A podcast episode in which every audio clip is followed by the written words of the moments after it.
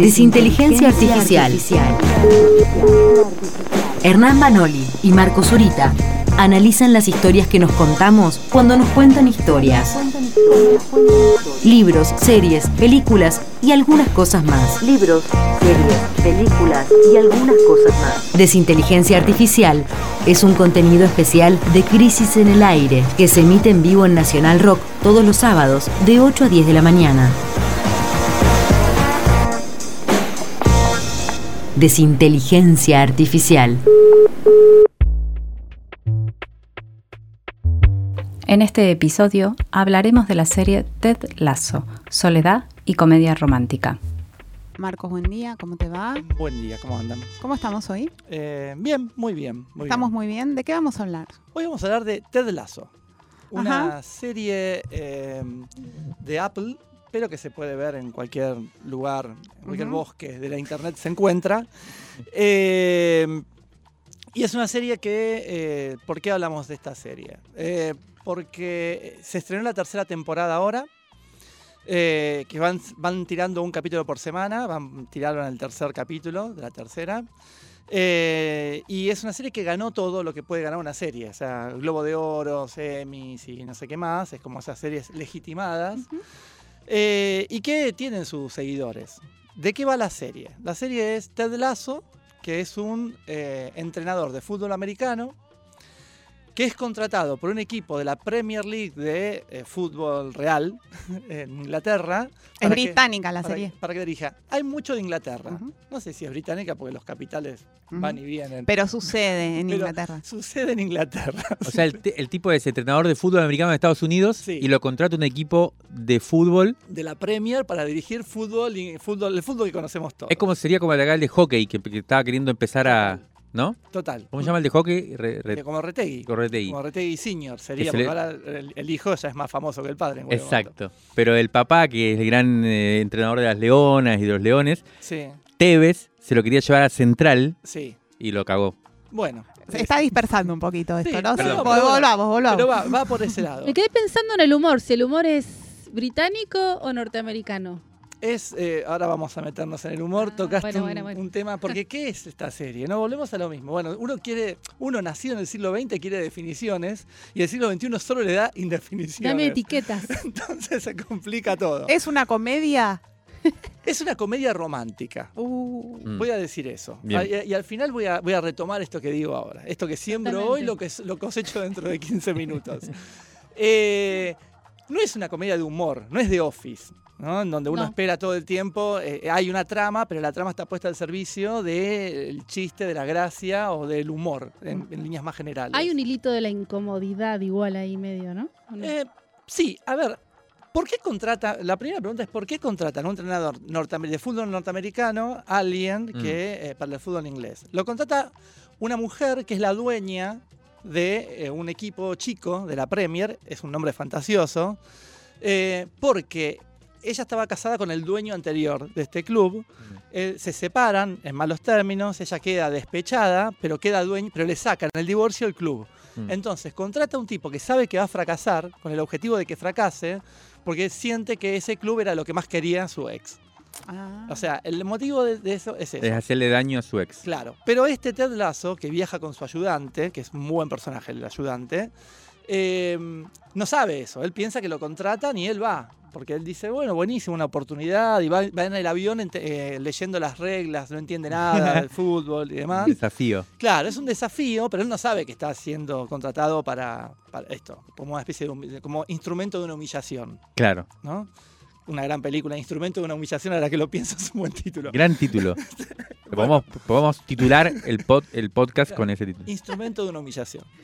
Eh, el actor, que es como el, el- el- el protagonista, es el, el- el tipo que inventa la serie.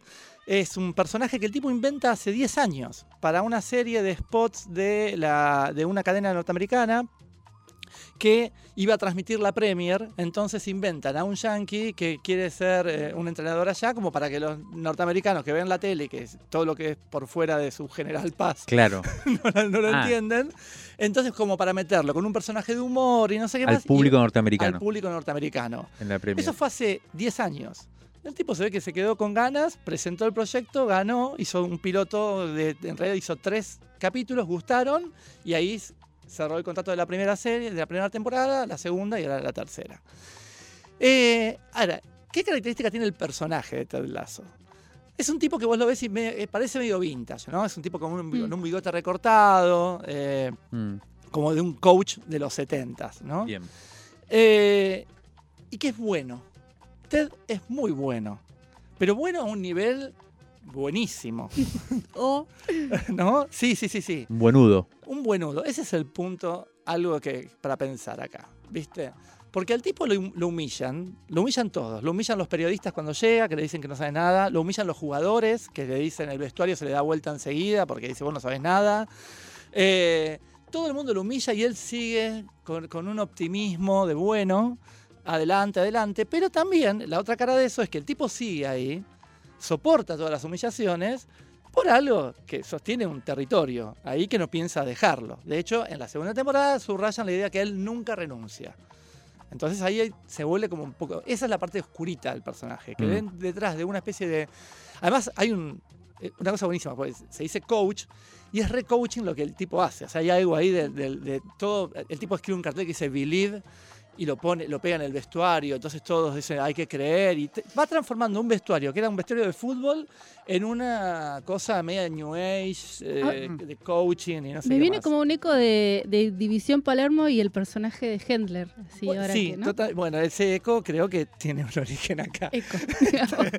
Sí, sí, sí. El ruido original viene de acá. ¿Puedo, ¿Puedo interrumpir con un mensaje que nos llega de un In- oyente? Interrumpa. fan de esta de esta columna. Sí. Ted Lasso es buenísima, hermosa y real. Por favor, no la destruyan. Ok, bueno, vamos a cuidar entonces. Ll- Llamó, llamó Ted. Ted escucha el de programa. destruir cosas. Eh, Llamó el dueño de Apple Sebastián TV. Rodríguez Mora. vamos a, vamos a escucha. frenar entonces acá el- el- por donde íbamos y vamos a analizar más fríamente. Eh, ¿Hay guiños con la realidad? Preguntan todos. Sí, hay guiños con la realidad. Eh, hay un personaje que es como, es como el tipo que, que les prepara la- las camisetas a los jugadores, el tipo del vestuario, que ellos, que Ted agarra y le empieza a preguntar a él todo lo que tenía que ver con la cocina del vestuario y lo eleva a la categoría de entrenador. Y ese podría ser, por ejemplo, un Mourinho. De hecho, después se vuelve malo el personaje como Ah. Mourinho, traiciona a todo el mundo como Mourinho, es Mourinho, básicamente. Este, el personaje de Nathan eh, termina siendo Mourinho. Eh, después hay un personaje de Roy Kent, que es como el, capitán viejo, que ya está por retirar, que tuvo un momento de gloria en otro equipo y ya está en un equipo más chico y todo, que el, el casting es como que buscaban a Noel Gallagher. Y tiene la personalidad de Noel Gallagher, todo, y su enemigo, que es la estrella joven, en la tercera temporada directamente lo cosplayaron, si se me permite la, la ridiculez, de Liam, de Liam, de Liam. Gallagher. O sea, juegan con, con los, con, los, con Claro. la imagen de Inglaterra que puede tener alguien hoy en día, ¿no? No, no aparece la reina, por ejemplo, pero aparece todas estas cosas. Eh, bueno, y hay otras cosas también. Y ahora, en la tercera temporada metieron a un Ibrahimovic, que viene como un, un, un Zlatan este, Ibrahimovic ahí a, a meterse en el club y, y demás. A ver, a mí me gustó mucho la primera temporada, me parece que estaba buena, estaba esta cosa de que decís, este, tipo- este tipo hasta cuándo va a soportar la humillación, hasta cuándo va a generar, viste, todo, todo esto. Y, y- y bueno, y también me gustó el final, que no lo voy a decir, pero el final está bien. De la, De la primera temporada. primera temporada. Ya la segunda metieron un personaje de una psicóloga deportiva. Y ahí en la segunda ya empieza a hacer agua. La, la- perdón, Sebastián, es el momento de dejar de escuchar y todos los demás oyentes que replican el mensaje de Sebastián pueden dejar de escuchar. Porque la psicóloga deportiva viene a solucionar temas de la gente que está ahí. Y, todo- y cada vez que una serie, ya sea norteamericana o inglesa, mete a un psicoterapeuta, en general ya está mal. No está haciendo una hazaña por, por profesional, no, no Sí, tiene nada que está ver haciendo con una hazaña profesional, pero además, o sea, tengo, tengo argumentos para decir por qué. No, no, meten a la psicoterapeuta, ¿qué, qué termina? Entonces, es una, es una este, pereza de los guionistas. Ahí empiezan a profundizar los personajes desde sus traumas. Entonces tenés largos momentos de la serie, 10 minutos de un tipo contando cómo era su infancia, cómo no. En vez de mostrar. Explican todo, viene la explicación. la explicación. Muy, ya casi se transforma medio en una serie de Suar en, este, en ese momento. El- entonces, bueno, y encima quieren eh, poner complejidad desde la psicoterapia que ya está hecho, no funciona y además el, el cine o la serie es este, contar con imágenes. No es Mm. contar con lo que dice el personaje. Mm. Cuanto más se cuente con imágenes, mejor. En la primera se contaba mucho con imágenes. A Ted Lasso todo esto, esto es un, un detalle. Eh, en la primera, él va a Inglaterra para darle un tiempo a la mujer que le pidió y queda en Estados Unidos la mujer con el hijo y obviamente la mujer termina separándose de él, le pide el divorcio eh, por, por iPhone y le, le da el divorcio por iPhone y todo eso. Porque como es de, como es de Apple está todo el tiempo la, Ah, la la, marca propaganda. todo el tiempo. Este, así que bueno, segunda temporada, no, mala, porque aparece la, la psicoterapeuta, además después se complejiza ahí, está todo, todo, todo mal. Finalmente, ah, y en la segunda temporada hay algo bueno, va, algo bueno. algo- empiezan a meter temas, le fallan, los- le empiezan a fallar los personajes, no, no son tan profundos como pensaban. Se acaba el chiste, el personaje de Ted baja en complejidad total, Ajá. la dueña del equipo baja en complejidad, la hacen más, si se me permite el desliz, la hacen más minita.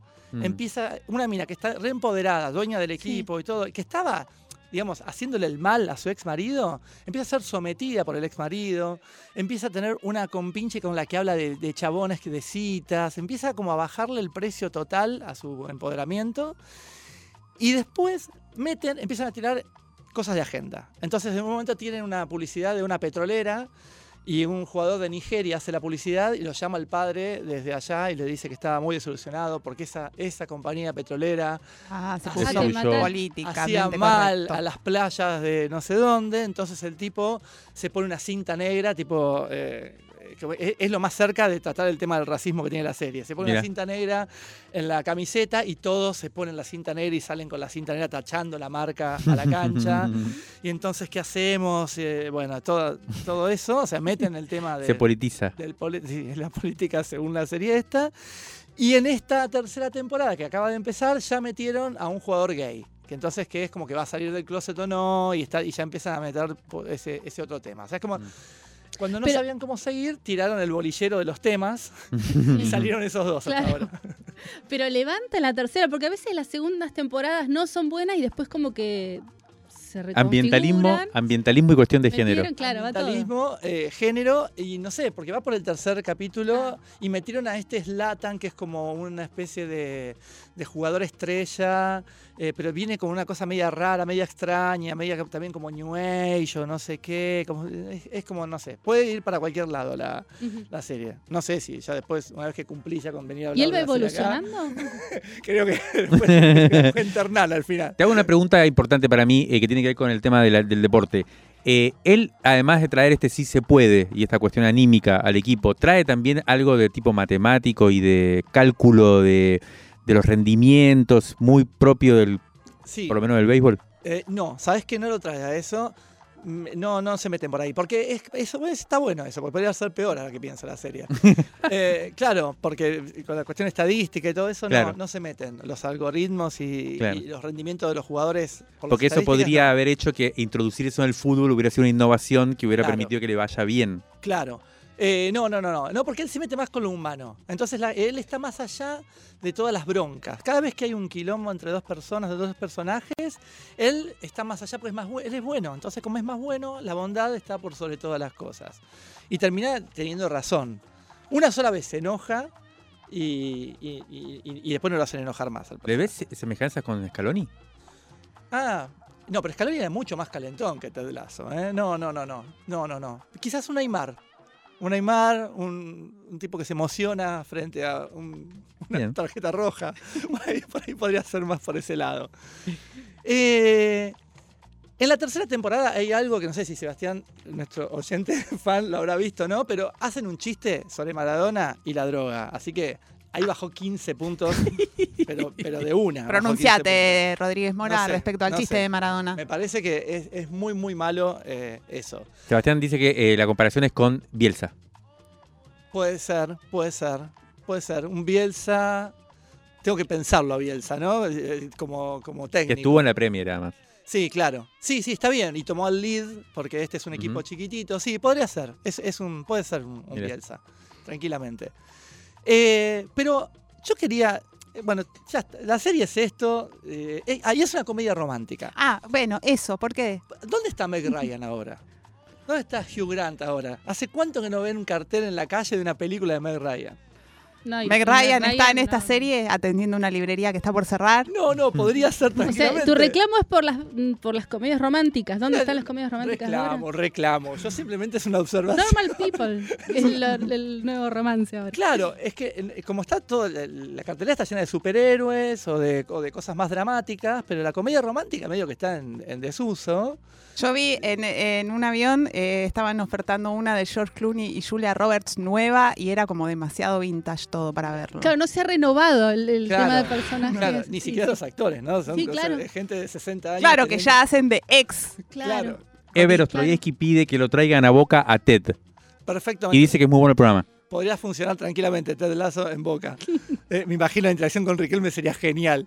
Eh, las comedias románticas se fueron del cine y para mi gusto se fueron a las series. Claro. Casi todas las series son en definitiva comedias románticas. ¿Por qué? Porque un romance te mete algo que te estira a los personajes, le da como una profundidad, te aumenta trama que es circular, unos se, se enamoran, se pelean, se enamoran, se pelean, aparecen ex, todo, se te hace sola. Ese gran tema siempre termina Se siendo. te hace sola la serie y como te necesitas una trama que te dure tres temporadas y capaz que diez, entonces metes romance. No podés meter policial, porque una que resolvés quién es el asesino ya está. Bueno, pero funciona acá en la serie ese. Y es una comedia romántica. Si te gustan las comedias románticas, es una serie para vos.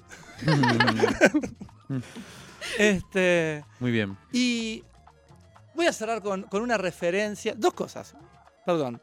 Una referencia a la Ted Lasso Argentina. A ver. Porque esto no- no está- hay una película chiquitita, hermosa, que trabaja la Mote y quien era en su momento su pareja en la vida real, pero que también hacen de pareja ahí, que era eh, Julieta Silverberg, que se llama El Cinco de Talleres. Es una película, Wow, no la vi. es Ni una sabía que película dirigida por Adrián Garza eh, Báñez, que es este, o Viñez, yo le digo Garza, eh, que ganó, eh, es un argentino que se fue a vivir a Uruguay y que su primera película se llama Gigante, ganó el Oso de Plata en Berlín y ganó un premio Goya. Eh, Garza es un tipo además este, muy, muy divino, que filmó tres películas. La segunda es El Cinco de Talleres, que es lo mismo que Ted Lasso, pero mucho más lindo. Además es una película en donde también es una comedia romántica con fútbol, pero en talleres de remedio de escalada. O sea, Ah, es- todo pasa en talleres de remedio de escalada. La mote hace de un jugador que ya se está retirando, calentón y que no sabe qué hacer con su futuro y, y demás. Buenísimo. Yo la recomiendo, debe estar en las plataformas de Cine Nacional o capaz que en YouTube también está. El 5 de talleres, la Ted Lazo Argentina, me parece que garpa mucho más que eso y no hacen chistes de Maradona con la cocaína.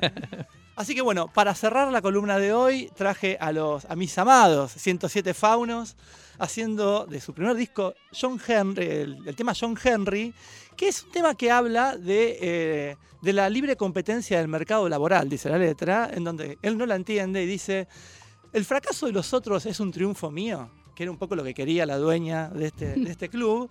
Así que vamos a ir con los Faunos y John Henry.